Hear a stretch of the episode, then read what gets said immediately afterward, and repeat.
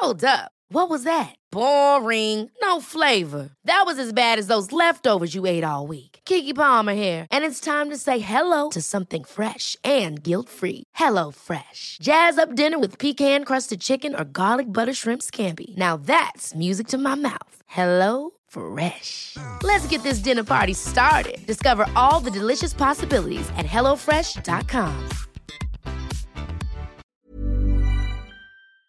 Nous sommes tous fatigués d'être connectés en permanence, devoir répondre à des messages avec nos téléphones, nos tablettes, nos ordinateurs. Et nous avons ça tous les jours au travail. Et nous avons ces mêmes habitudes à la maison. Et nos enfants nous imitent. La fatigue touche aussi notre vie sentimentale. Que ce soit dans la recherche de l'âme sœur, sur des sites de rencontres, ou quand on se sent seul dans son couple. La fatigue en réalité est partout.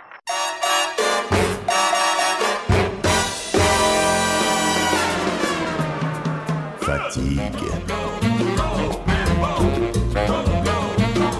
Fatigue.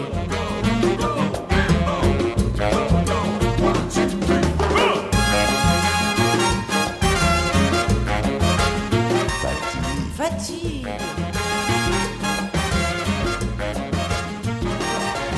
Léonard Anthony, bonjour. Bonjour.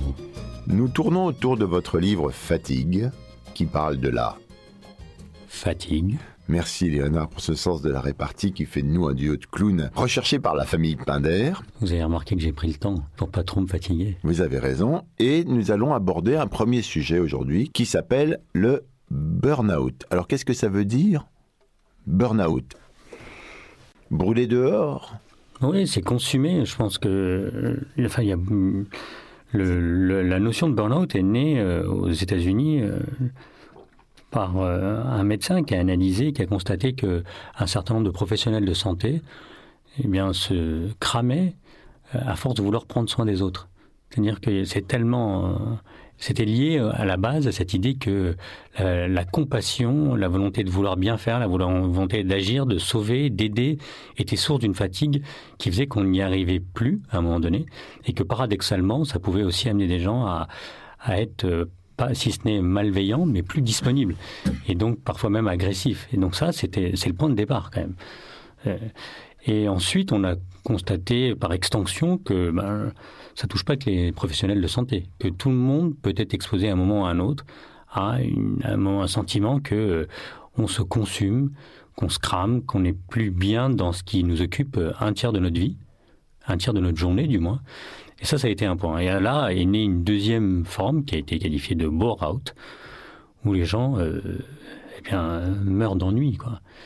Mais là, vous passez directement au bore-out alors qu'on a à peine J'ai parlé fait juste du burn-out. Qu'est-ce que c'est que cette histoire de 30 000 jours et pourquoi vous parlez de ces 30 000 jours lorsque vous parlez de fatigue? Parce que c'est par là que ça m'a interpellé. Moi, je suis né à une époque où les chiffres euh, sont à considérer avec énormément de zéros. J'ai regardé euh, Star Trek et la guerre des étoiles quand j'étais petit. euh, on parlait de voyage en années-lumière. Je me suis intéressé après à l'astrophysique et j'ai vu que jamais je pourrais aller sur une autre planète euh, parce qu'il faut des années-lumière. Donc c'est des millions de millions d'années. Et ensuite, j'ai aussi vécu avec des ordinateurs où j'ai vu que ma- la mémoire de mon ordinateur, c'était 1 mégabit. Et aujourd'hui, c'est 16 gigabits. Il y a beaucoup de zéros dans des gigabits. On parle de téraoctets de données. Aujourd'hui, vos disques durs portables font 2, 3 téraoctets. Ils font plus quelques centaines de mégas. Donc c'est plein, plein, plein de zéros. Donc on vit à une époque où les, où les chiffres sont très grands. Et puis, euh, moi, j'ai, en regardant simplement les choses, j'ai vu que notre espérance de vie a été multiplié de façon assez extraordinaire. hein. Pour être simple, Homo sapiens, d'après les dernières découvertes, c'est 300 000 ans. Âge de la Terre, 5 milliards d'années. Âge de l'homme, 300 000. Ça fait pas beaucoup quand même. Et jusqu'au XVIIIe siècle, l'espérance de vie en Occident, si on prend la Grande-Bretagne et la France, c'était entre 27 et 30 ans. Moment de la Révolution française, pour prendre un, un marqueur euh, que tout le monde connaît. 30 ans. Ça, c'est l'espérance de vie. Donc il y a des gens qui vivent plus vieux, mais il n'y a pas encore les vaccins, beaucoup d'enfants meurent. Aujourd'hui, l'espérance de vie en France, c'est 80 ans. Donc en 200 ans, juste pour faire simple, de moins 300 000 jusqu'au XVIIIe siècle, espérance de vie 30 ans, et ouf, en 200 ans, on fait un bond. Et à un moment où on parle, maintenant, on commence à parler d'immortalité. Les grandes startups type Google et autres sont en train de se dire comment est-ce qu'on va pouvoir rechanger toutes les pièces, euh, guérir des cancers. Ils font de la recherche, ils mettent des, énormément d'argent. Donc on a, on a basculé. Mais euh, bon, moi globalement, je suis encore à une époque où a priori je vais vivre 80 ans, entre 70 et 80 ans. Mais ça me parlait pas. Donc je me, je me suis dit, ok, ça fait quoi en jour ça? Parce que moi, moi, chaque jour, c'est mon marqueur le plus simple. Moi, j'ai fait le calcul et j'ai vu que ça faisait 30 000. Et je me suis dit, mais bon sang, 30 000, c'est rien en fait, quand j'y pense. Ça fait pas grand-chose à une époque où, effectivement, moi je parle qu'avec des millions et des milliards, euh, où j'entends parler en permanence, je parle pas de mon compte en banque, bien sûr. Je n'ai pas de compte en Suisse, si jamais les impôts m'écoutent. Pour l'instant. Ni à Singapour, où il y aura un sommet très prochainement pour sauver la planète. Et voilà, moi ça a été un marqueur. Et je me suis dit, mais attends, est-ce que... euh, moi j'ai 46 ans, j'ai fait donc grosso modo plus de la moitié du chemin. Je me suis dit, est-ce que je veux passer à côté de ces journées qui me restent? Parce que c'est pas des années pour moi, c'est des journées. Donc euh, vous avez raison, que ce soit le lever du soleil, le milieu du soleil, le coucher du soleil ou le crépuscule de la nuit, euh, chacun vit son rythme comme il veut. Moi, c'est les levées qui m'ont parlé. Peut-être parce que je fais beaucoup de yoga, mais c'est tout. Et le lien avec la fatigue? Le lien, pour moi, il a été évident, c'est que je me suis rendu compte qu'à force d'être dans l'agitation, en permanence, je passais à côté de ces journées-là. Et que, justement, de commencer à faire rien autrement, et pour moi, c'est le lien clé avec la fatigue. C'est-à-dire que, euh, à, vouloir, à force de vouloir combattre la fatigue dans tous ces champs que nous avons vus, euh, je, ne faisais jamais rien. C'est-à-dire que même quand je faisais de la méditation, j'étais en train de faire de la méditation. Et c'est la confusion. Et c'est la confusion. Peut quand même dire que les vies les plus passionnantes ne sont pas forcément les plus longues. Non, mais moi je suis parti du fait que j'étais pas un génie. Je suis pas Alan Turing, par exemple, qui va mourir en se suicidant à l'âge de 41 ans. Mozart, euh, qui va mourir aussi très jeune. Et il y a des exemples comme ça, avec de vie passionnante, il y en a beaucoup. Moi je suis le commun des mortels. Je suis un pauvre type. Je suis un pauvre type. Fatigue. Moi j'ai rien contre la notion de performance. Parce que euh, on peut avoir des objectifs dans la vie. Fatigue. On peut vouloir performer. La question c'est quand la performance devient un élément continu. Fatigue. Fatigue. Nous parlons aujourd'hui du burn-out.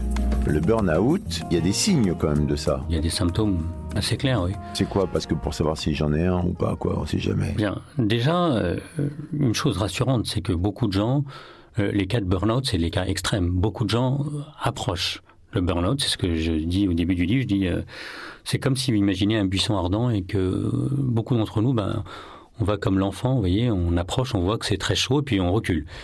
Mais la difficulté qu'on a, c'est de ne pas y retourner. Un buisson ardent.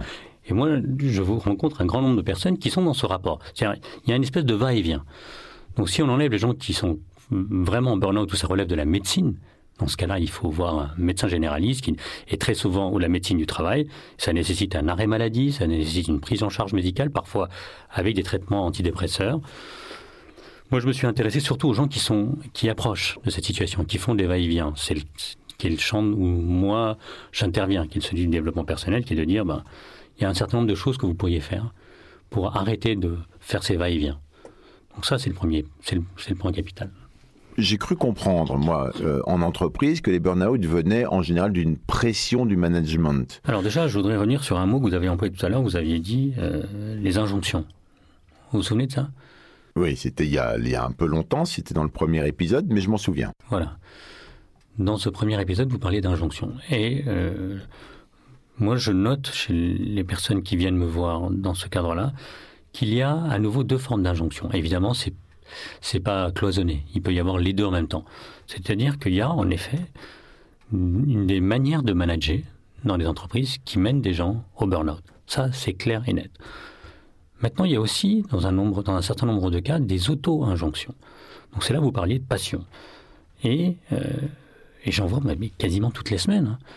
Des gens qui viennent et quand on, quand on creuse un peu, si je pose la question, je dis mais on vous a demandé de faire tout ça?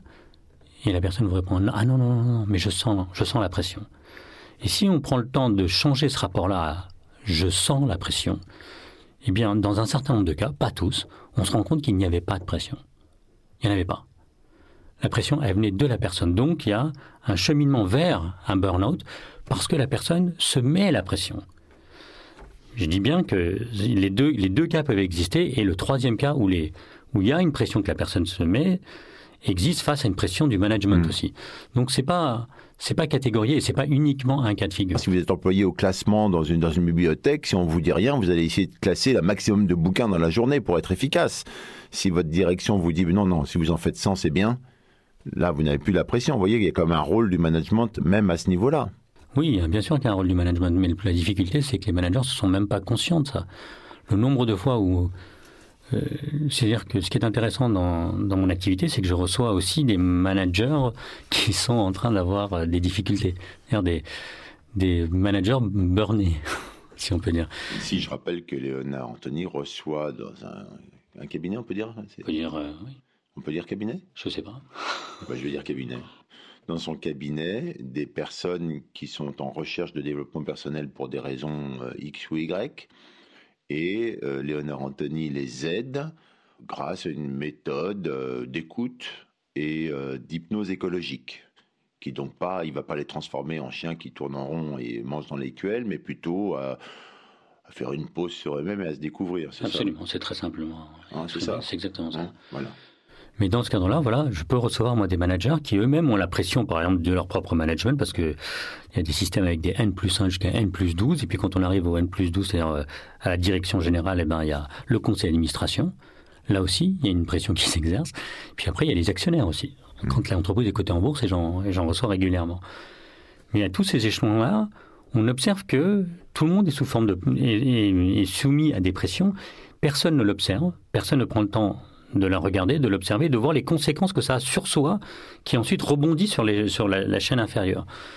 Et donc, euh, c'est là la dichotomie des choses. Par exemple, euh, je recevais l'autre jour euh, un directeur général d'une entreprise, d'une assez grosse entreprise, plus de 1000 salariés, et il m'expli- m'expliquait la pression qu'il avait du conseil d'administration et, et donc il tenait les différents directeurs généraux des départements, etc. Mais que euh, lui, ça l'épuisait littéralement. Parce qu'il tenait tout le monde avec une volonté de tout contrôler, parce que c'est lui qui répondait à la chaîne de commande au-dessus.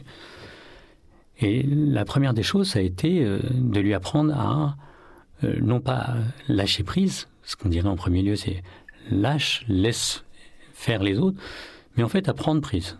Ça a été la démarche paradoxale, l'injonction paradoxale, presque on pourrait dire, que je lui ai suggérée, c'est prendre prise avec toute la réalité, à se rendre compte que s'il essayait de contrôler tout parce qu'il était lui-même contrôlé et de répondre par les ficelles qu'il tenait dans le dos, bien, il allait cramer et en plus de ça, il allait obtenir aucun résultat. Ça n'allait pas avancer. Et donc, plutôt que d'entrer, de continuer à tenir, il a commencé à bah, déjà à lâcher la pression qu'il avait sur le dos. Et en lâchant la pression qu'il avait sur le dos, c'est-à-dire de dire bon bah c'est comme ça. Et bien, il a commencé à lâcher les rênes des gens qui, travaillaient pour lui. Et son rapport, lui, à son propre épuisement a changé. Et j'ose espérer qu'en cascade, le mouvement peut se mettre en place. Mais ça veut aussi dire qu'il faut sensibiliser l'ensemble des personnes, toute la chaîne de commande, à cette démarche-là. On est directeur général, un poste quand même qu'on a choisi a priori qui consiste à diriger généralement. Euh, Même globalement. oui, globalement, enfin on- voilà, c'est un poste que tout le monde ne prend pas. On le prend parce qu'on a les capacités normalement de management et tout ça. Sinon, on reste là où on est puis on est tranquille, quoi. On se fatigue pas. Et là, ce directeur général subit la pression de son conseil d'administration et finalement la fait subir en, en contrôle partout afin que ça fonctionne. Parce qu'il se sent responsable du résultat, à juste titre, il est payé pour ça, de, de, de son entreprise. Et là, vous lui dites, oubliez finalement ce que vous dit le conseil d'administration, ou c'est pas grave, ou... Je dis changer le rapport à... Parce que quand je lui pose la question, je dis mais qu'est-ce que vous ressentez? C'est là où Ouais. on peut parler d'hypnose écologique. Assis dans le fauteuil en face de moi, je lui dis qu'est-ce que vous ressentez? Et il me dit c'est comme si j'avais des bretelles dans le dos, mais plein de bretelles dans le dos. Et vous avez regardé s'il en avait ou pas dans ce cas-là? Vous allez voir, non, physiquement, il en a peut-être, quoi. Ah ben ça se voit de toute façon. Je pas besoin d'aller voir. Heureux ceux qui croiront sans avoir vu. Oh là là, ça y est, Saint Thomas, maintenant, on est, on est complètement, là, on est après le buisson ardent. Bon alors, il vous dit qu'il il ressent comme des bretelles dans le dos, et après? Eh bien, toute l'idée, c'est de la suggestion qui est faite dans cet état-là, de ressenti, dans un état, j'allais dire, euh, de, ne, de ne faire rien, assis à ne faire rien, c'est de dire, bah, et si vous, si vous reculiez un peu pour sentir un peu moins l'élastique, que toutes ces personnes vous tiennent dans le dos. Mhm. Vous voyez ce que ça fait Oui, moins tiré dessus, quoi, en fait. Vous voyez quel effet ça fait Eh bien, donc, peut-être vous pourriez aussi lâcher les élastiques que vous tenez. Mhm. Et cette simple suggestion-là lui a ouvert cette possibilité-là. C'est pas de faire la leçon ou de faire la morale ou de donner une Mm. méthodologie. C'est par la métaphore. Vous parliez de, l'utilisation- de la métaphore euh, un peu trop dans nos conversations, mais parce qu'elle est inspirée de, de mon expérience. C'est-à-dire de faire ressentir aux gens simplement que ça passe par aussi une relation de sa manière de se tenir, de sa manière de se tenir dans la posture dans laquelle on a. Et que de simplement d'arrêter de tirer sur l'élastique qui, est- qui est tenu par ceux qui sont derrière, eh bien, il pouvait déjà, lui, faire tomber un pan de pression. Ça ne veut pas dire ne pas bien faire, ça- mais ça veut dire ouvrir une possibilité à faire autrement, moins fatigante. C'est quelle typologie? Vous parlez de, de patron, là, enfin d'un directeur général d'une C'est un exemple parce qu'on parlait de la. Oui. de la Et en la bas de l'échelle, alors ça se passe comment? Parce que vous parlez en haut de l'échelle, on lâche le, le conseil d'administration, etc. Mais les gens qui sont plus en dessous, comment ils font? Comment ils peuvent faire? Il y a différentes situations, évidemment, mais, je peux en prendre une qui éclairera gentil. notre conversation. Ça serait gentil, oui. Manque de lumière en ce moment. Je me souviens euh, d'une personne qui était venue nous voir, enfin, je sais plus si c'était, oui, euh, pour euh, euh, une situation où elle, elle se sentait dans l'incapacité de pouvoir faire quoi que ce soit. Elle disait, je n'arrive plus à faire. C'est-à-dire qu'elle se sentait justement maltraitée par son management. Et elle avait une tension extrêmement forte dans l'entreprise. Et tout son système de valeurs était tombé. Et elle se sentait incapable, dévalorisée. Elle se dit, je suis bonne à rien. Je n'ai plus rien à faire euh, et j'y arriverai pas. Et donc, sa première solution, son truc, c'était de dire, il faut que je quitte l'entreprise pour aller ailleurs. Euh, dans ce cas de figure, s'il y a une maltraitance avérée, si la personne euh, se fait insulter, titiller, etc., je lui dis, bah, il faut aller consulter euh, soit les RH, et si les RH répondent pas, euh, euh, il y a le droit qui répond à ça. Mm. Mais quand je l'ai questionné, elle me disait, non, euh, pas du tout, euh, c'est pas le cas, mais simplement, je me sens totalement à la marge. Je me sens plus à ma place. Mais parce que le regard que portaient les gens sur elle était devenu insupportable. Donc, elle voyait plus de solution. Et une des choses que je lui ai suggérées, c'est euh, de prendre encore plus de recul. C'est-à-dire, paradoxalement, plutôt que d'avancer et d'essayer de, De de se battre, de lutter, je lui dis, ben, voyez, prenez plus de recul. Faites encore un pas en arrière. Alors ça l'a un peu surpris. Je lui dis oui, mais imaginez, vous avez, vous donc elle était dans une boîte, une grosse boîte où il y a des tas de consultants qui sont payés. Je lui mais prenez la posture d'un consultant. Le consultant, son rôle, c'est prendre plus de recul pour euh, pouvoir avoir une vision externe des choses et et devenir force de proposition. Et je lui ai suggéré pendant quelques semaines, ça a duré même quelques mois, d'aller jusqu'au bout de sa posture, c'est-à-dire de ne plus intervenir du tout. Et de ne plus essayer d'intervenir lors des réunions. Parce qu'elle luttait. Donc là, elle disait, mais il faut que j'essaye, il faut que j'y arrive. J'ai dit, non, non, non, faites encore trois pas en arrière, n'essayez pas. Et prenez le temps de reculer de prendre l'observation. Et donc, euh, d'une certaine façon, reposez-vous dans les réunions qui sont euh, interminables et qu'elle décrivait comme totalement crevantes parce que ça dure des heures et pendant des heures, elle essaye et elle n'y arrive pas. Elle n'ose pas prendre la parole parce qu'elle ne se sent pas légitime. Et puis, euh, contre toute attente d'elle-même, elle a commencé à avoir des idées que personne n'évoquait. Et elle a commencé à se dire, elle a commencé à pouvoir reprendre une activité au sein de l'entreprise, se sentir légitime dès lors que elle se sentait confortable en ayant pris suffisamment de recul pour laisser venir des possibilités.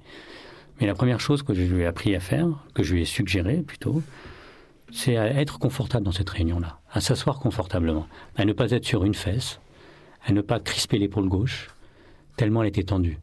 Et donc, à se laisser aller à une forme de nonchalance. C'est ça aussi une des possibilités de sortir de ces situations-là, c'est intégrer la nonchalance. La nonchalance. La nonchalance.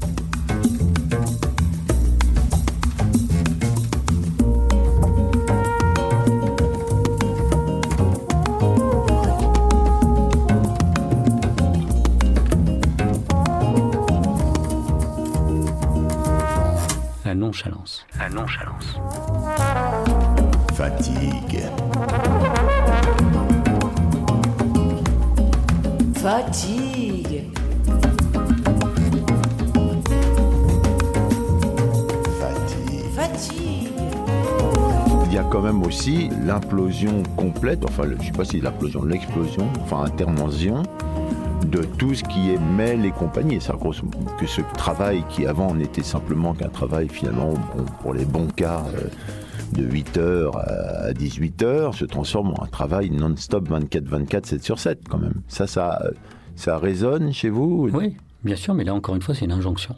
C'est une double injonction. L'injonction de notre société qui dit que nous devons être connectés et que, en fait, euh, si vous répondez pas à un mail à 23 heures, ça veut dire que vous n'êtes pas impliqué dans votre entreprise, même si le droit européen va vers une reconnaissance, on voit bien que c'est pas facile à mettre en œuvre. Parce qu'on est dans une société qui dit, voilà, euh, si euh, t'es pas à 200 à l'heure et à 200%, euh, t'es pas. Et puis l'injonction de soi, encore une fois, qui est de je dois être là-dedans. Mais moi, je raconte une histoire comme ça qui m'a beaucoup interpellé. À une époque de ma vie, j'ai eu un, un, assistant qui était que j'avais embauché parce qu'il était musicien. Et comme j'ai une affinité là-dessus, je lui ai dit super, on va pouvoir parler de plein de choses sympas, etc. Et ce type, moi à ce moment-là, j'ai dirigé une agence, une agence digitale, donc on était à 400 à l'heure, et il fallait bosser comme des fous, etc. Et lui, il avait une espèce de, nonchalance, vraiment, il était dans son tempo. Et donc moi, je lui donnais des, des dossiers à traiter, et puis euh, c'était jamais fait en temps et en heure, jamais. Et donc j'allais voir en disant, mais t'as pas fini, euh, j'en ai besoin pour ce soir. Euh. Et lui il me répondait, mais t'inquiète pas, hein. il me tutoyait, il me disait, t'inquiète pas, ça va être fait, ça va être fait. Mais c'était pas fait dans mon rythme, mais dans le sien. Et donc, euh, mais c'était vachement bien fait. C'était toujours vachement bien fait. Et, euh, et, j'ai fini par céder. C'est-à-dire, j'ai fini par m'intégrer à son rythme. Ça m'a beaucoup appris cette expérience-là. Et à un moment donné, il est parti. Il m'a dit, bah maintenant je m'en vais, je veux retourner faire de la musique à plein temps, etc. Et j'ai voulu augmenter de 40% son salaire. Il voulait pas rester.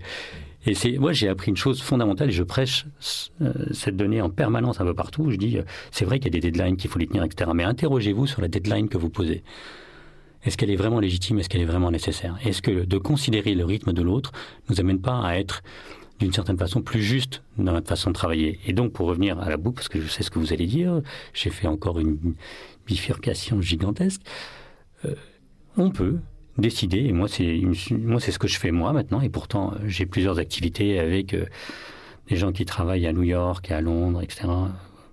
Avec moi, j'ai décidé que à une certaine heure, et je, ne donnerai pas l'heure parce que je pense que c'est à chacun de décider de son horaire. J'ai pas d'heure à vous donner. Et eh ben d'éteindre mon téléphone. Je l'éteins. C'est terminé. Et le week-end, par exemple, euh, il n'est pas dans la poche toute la journée. Donc il y a plein de gens qui me disent mais je t'ai envoyé un SMS. Je dis oh ouais c'est bien. Hmm. Mais c'est cette auto-injonction positive que je me suis faite qui est de dire, eh bien, tu vas laisser reposer un peu ton téléphone pour créer un espace.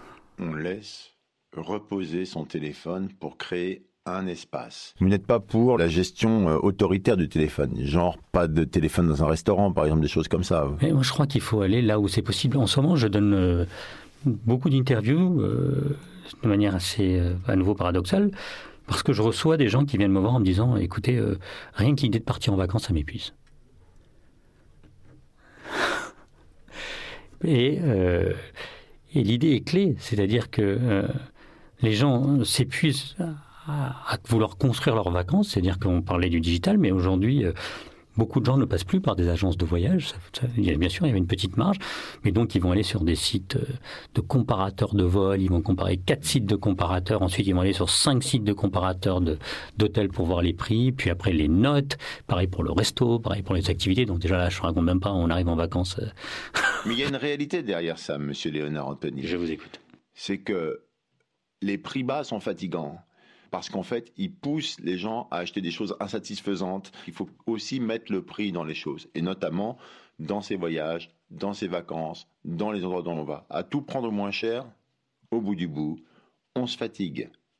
Mais bon, allez. Non, non, attendez, non, on va, on va, je vais prolonger cette parenthèse-là parce que si vous vous souvenez, quand j'ai commencé, j'ai dit on ne passe plus par des agences de voyage.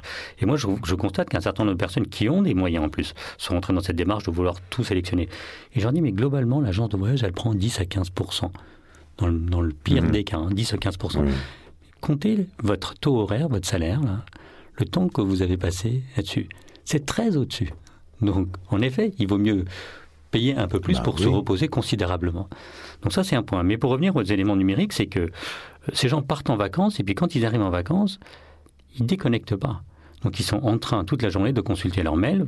Et pour les plus jeunes, d'être devant leur plat au resto et de devoir faire la photo parce que c'est la photo qui est importante. Donc ils vont faire quatre fois la photo, le truc va refroidir entre temps et c'est moins bon à manger.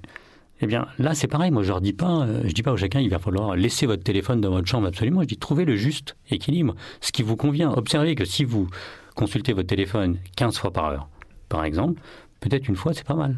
C'est déjà un, un vrai changement. Donc, j'ai pas de, j'ai pas d'injonction à vous donner là-dessus parce que ce serait déjà à nouveau fatigant que de devoir résister à l'idée de pas consulter son téléphone. Une forme de régime téléphonique. Quoi. Ouais, c'est idiot. Trouvez le, trouvez le bon équilibre, trouvez ce qui vous convient. Mais c'est vrai que de laisser son téléphone se reposer dans la chambre un peu est une formidable opportunité pour pouvoir vivre autrement ce qu'on a à vivre. C'est 30 000 jours.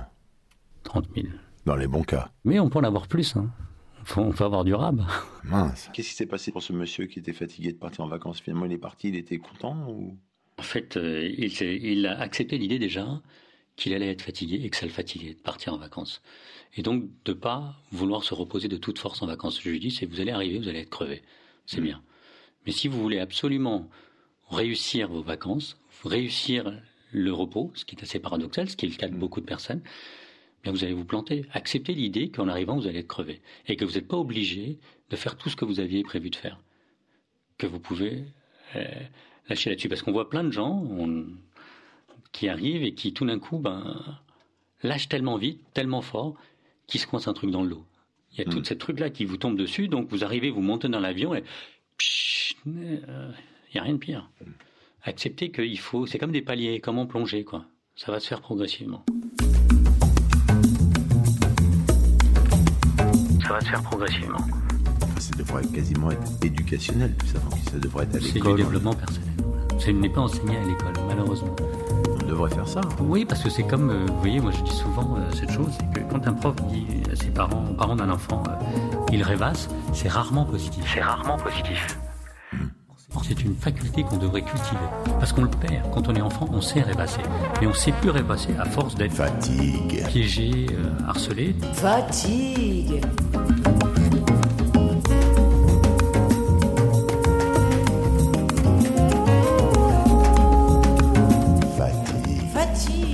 Une province en Chine, dans les universités, dans les lycées, ils ont mis des caméras avec reconnaissance faciale pour analyser le visage et voir si la personne est, en train, est distraite. Et donc, si elle est distraite, eh ben, elle est convoquée, etc., Et donc, ils sont là en train de dire, nous allons avoir une meilleure performance. Mais il y a une donnée qui est étudiée dans toutes les universités du monde qui montre que si on n'est pas distrait à certains moments, si on ne s'échappe pas, il n'y a pas de consolidation de ce qui a été appris. C'est une aberration que de croire que si on ne se repose pas à l'intérieur de l'apprentissage, on peut consolider plus d'informations. Qu'est-ce qu'on pourrait dire pour conclure sur le burn-out dont on a finalement relativement parlé? C'est comme la maladie du siècle. Enfin, tout le monde en parle. Les, comme, enfin, est-ce que c'est une réalité sociale liée à, euh, voilà, des, à des changements et transformations ou est-ce que c'est un autre regard que les gens portent sur eux-mêmes? Je pense que c'est euh, bien sûr un autre regard que les gens portent sur eux-mêmes parce que je ne crois pas que le burn-out existe que depuis euh, les années 2000. Hmm. ça a été théorisé en médecine, mais je pense que de toute évidence, c'est des situations qu'on a rencontrées avant la guerre dans d'autres professions. Hmm les gens se sont cramés. Hein. Ça, je veux dire, si on part même au démarrage, l'esclavage. Euh, non, mais l'esclavage, c'est encore autre chose. Non, mais je veux dire, c'est pas, pas des conditions où les gens étaient dans des situations de travail confortables et ah, oui, Non, on est d'accord, on est d'accord. L'idée que le travail euh, engendre une fatigue est une chose certaine. La question qu'éveille cette notion et, le bienfait, j'allais dire, de pouvoir poser un mot, c'est qu'on peut s'interroger. Et on peut se dire, est-ce qu'on peut faire autrement? Est-ce qu'on peut. Euh, est-ce qu'il y a une contradiction entre fatigue et la relation qu'on a dans le travail. Est-ce que, cette relation-là et la fatigue qui en découle doivent forcément être mauvaises Est-ce que forcément on doit aller jusqu'à l'épuisement et ne pas considérer l'individu? Comme souvent c'est le, terme est quand même révélateur. On parle parfois des équipes comme outils de travail. Est-ce que l'homme doit faire partie de l'outil de travail? Ben, C'est ça qui m'a intéressé moi dans ce dans, dans dans ce mot-là, dans l'ouverture hmm. que nous propose ce mot, c'est de dire on peut repenser notre relation au travail, on peut repenser la relation qu'a l'individu dans sa journée, dans sa vie, dans ces huit heures qu'il occupe et qui constituent quand même un tiers de son existence. Un tiers des 30 000, ça fait 10 000 jours. Eh ben non, parce qu'on va quand même à l'école avant. on travaille pas. Bah, c'est du travail. Hmm. Oui, c'est pas la même chose. On travaille. Il n'y a, pas, de burn-out au. Burn-out à l'école, voilà un sujet. Les gens se regardent beaucoup dans un miroir ou dans un écran. Ils sont dans une projection permanente de tout le reste, dans le fantasme de la vie de l'autre. Et c'est, et c'est le retour sur soi qui nous permet d'être soi et donc d'entrer dans la relation au groupe. Le compagnon qui bâtissait la cathédrale et qui taillait la pierre, il était lui avec la pierre pour être dans le groupe. Il y avait cette temporalité-là. Et aujourd'hui, nous sommes en permanence avec le groupe fantasmé. C'est-à-dire que les gens qui ont 800 amis ou 5000 amis sur un réseau social, ils ne sont pas avec un ami, ils sont plus avec leurs voisins, ils sont même pas déjà avec eux-mêmes. Ils sont dans une projection externalisée en permanence. Et donc c'est le chemin inverse de mon point de vue qu'il faut faire. C'est là où j'ai dit, dans cette recherche affolante de bien-être, nous oublions une constituante fondamentale, c'est que nous sommes globalement assez bien à la base. Nous sommes quoi? Globalement, globalement, Oui. assez bien à la base. Tous. Oui. C'est-à-dire qu'on n'a pas besoin de se projeter dans quelque chose, on est assez bien. Quoi. On est assez bien si on arrive juste à déjà le constater. Ah, merci. Au revoir, Léonard Anthony. Merci à vous.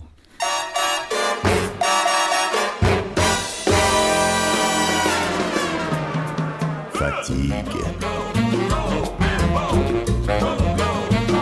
Fatigue. Fatigue.